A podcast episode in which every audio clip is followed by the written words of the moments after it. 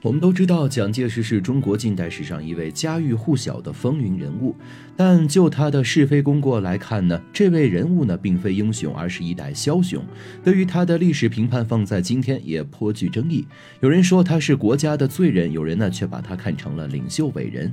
蒋介石有个习惯，那就是写日记。在他去世后，蒋氏日记呢也逐渐被公开。除了零散的生活和心境记录外，许多人呢也从他的日记中推断蒋介石其实是一名抗抗日功臣。可事实却并非如此。从客观角度来看，老蒋对中华民族的贡献可以说是微乎其微。反观对日本说是大恩大德呢，也不过分。不然，为什么日本人会为他建造神社加以供奉呢？这就要从众所周知、臭名昭著的靖国神社说起了。大家都知道，靖国神社是第二次世界大战日本战败后为供奉战犯所建造的。在这座自欺欺人的庙里，他们一共供奉着三个中国人。其一呢是传说中日本人的造物主，秦朝时期东渡的徐福；第二位呢是大家不怎么熟悉，但却为日本带去过方便又好吃的馒头的林景英；剩下最后一位就是大名鼎鼎的蒋介石了。如果蒋公没有对日本立下造势之功，又怎么可以和以上两位并驾齐驱留在庙里呢？一九三一年，中国东北发生了骇人听闻的九一八事变，这里边蒋介石就曾为日本人立下了头功。当天，日本关东军炸毁南满铁路，随即就对位于北大营之中数十万的东北军展开了屠杀。东北军却为民一枪一弹，最终导致整个东北四省沦陷。对于这件事，大部分人呢都会将全部责任记在张学良的头上。可要从根源说起，蒋介石作为张学良的顶头上司，如果不是他的干预，张学良敢做出这种丧。丧权辱国的行径吗？换言之，如果蒋介石一心抗日，即使张学良不想抵抗，那他都会命令其反抗日军。在这之后，东北军民眼见国民政府呢拒不出手坐以待毙，只得自行组织民间武装抗日。但这样为国为民的英勇举措却被蒋介石认为是亲近中共，还出兵镇压。此消彼长，日军没了阻拦，如入无人之境，在东北就像是在自家后花园一样。好在在共产党的一力劝说下，张学良幡然醒悟，接同杨虎城将军于一九三零年底发动了西安事变，逼迫蒋介石抗日。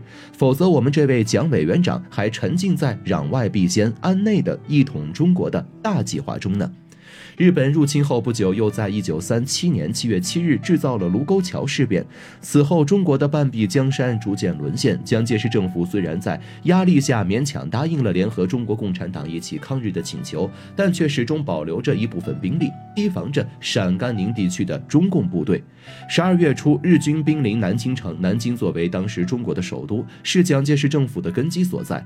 他非但没有留在城内激励士气与中国共存亡，反倒是直直接逃到了重庆避难，舍弃百万的南京人民于不顾，直接导致南京城内的国民党军队士气大跌，最终战败。日军大举攻入城中，惨绝人寰的南京大屠杀，成了每个中国人最不愿回顾的屈辱历史。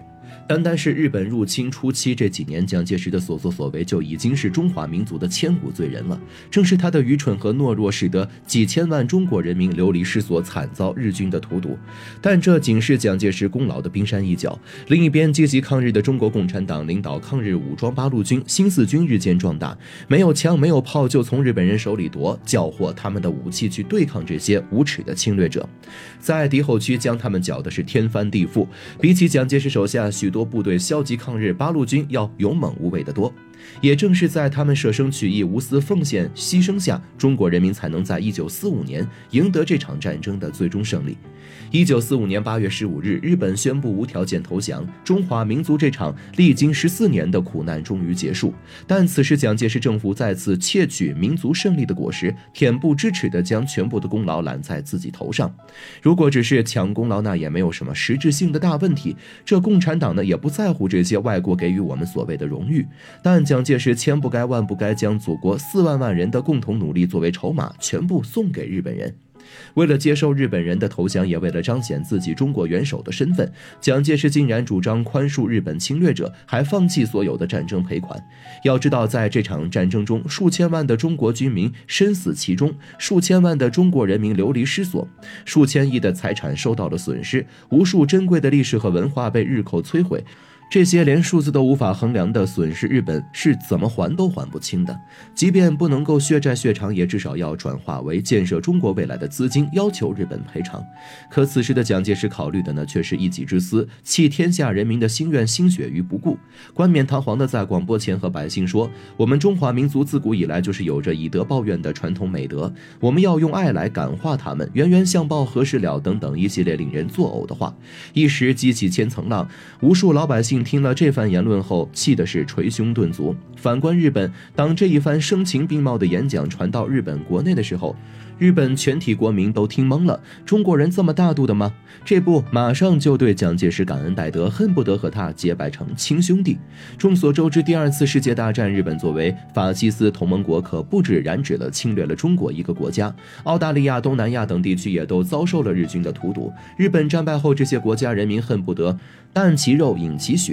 虽然基于国际公约和人道主义，他们不能够对已经投降的敌军做出过分的举动，但是只要想报仇，有的。是办法，就像另一位老大哥苏联，他们在日本投降之后，直接掳走了六十余万的日本战俘，将他们送到了冰天雪地的西伯利亚，让这些畜生劳动改造成为奴隶，建设苏联。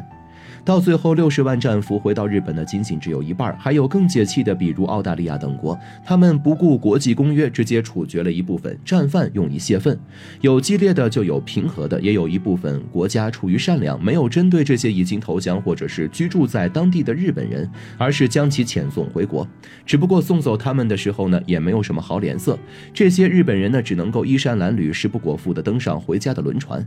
可即便如此，这已经是出于人道主义最后的善良。了，哪知道在这些善良面前，蒋介石简直是宇宙级的慈善家。当时在中国的日本战犯和平民呢是最多的，前前后后加起来大概有三百多万。没军职的平民被遣送呢也很正常，毕竟他们手上并没有染指祖国战士们的鲜血。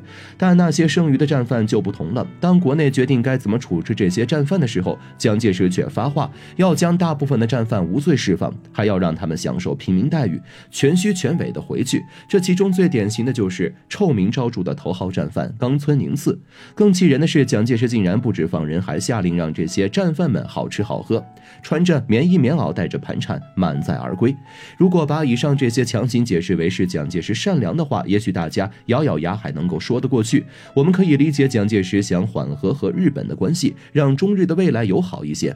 但后面他的所作所为，就算是全世界最好的律师都不能够替他辩解。日本发动侵华战争，他们的天皇所谓。整个国家最有实权的领导人想要把自己撇干净是万万不可能的。按理来说，废除天皇制度应该是每一个中国人都会举双手赞成的事情。当时就这个问题，美国方面希望听一听中方的意见，毕竟中国在这场战争中深受其害，是最有发言权的。所以在开罗会议的空暇，美国总统罗斯福找到蒋介石，问他对日本的天皇制度作何看法。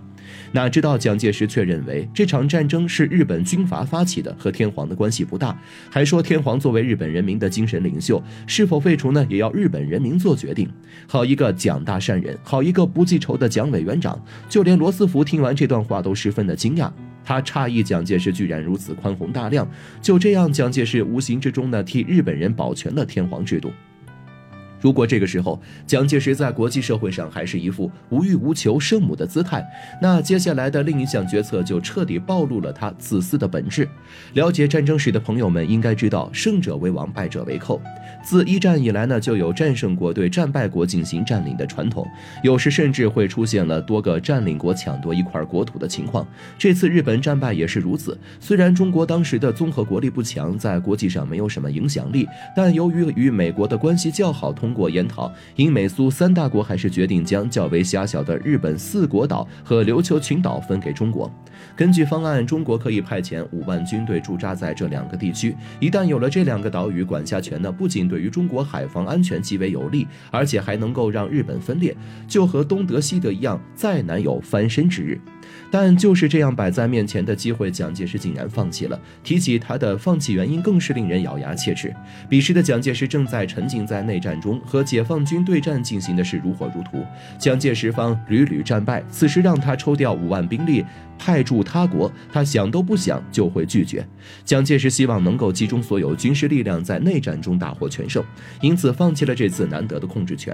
也正是蒋介石的这种想法，最终占领日本的工作落到了美国人手上。日本获得喘息之机，面对蒋介石如此大恩大德，日本人当然上赶着给他立牌坊供香火了。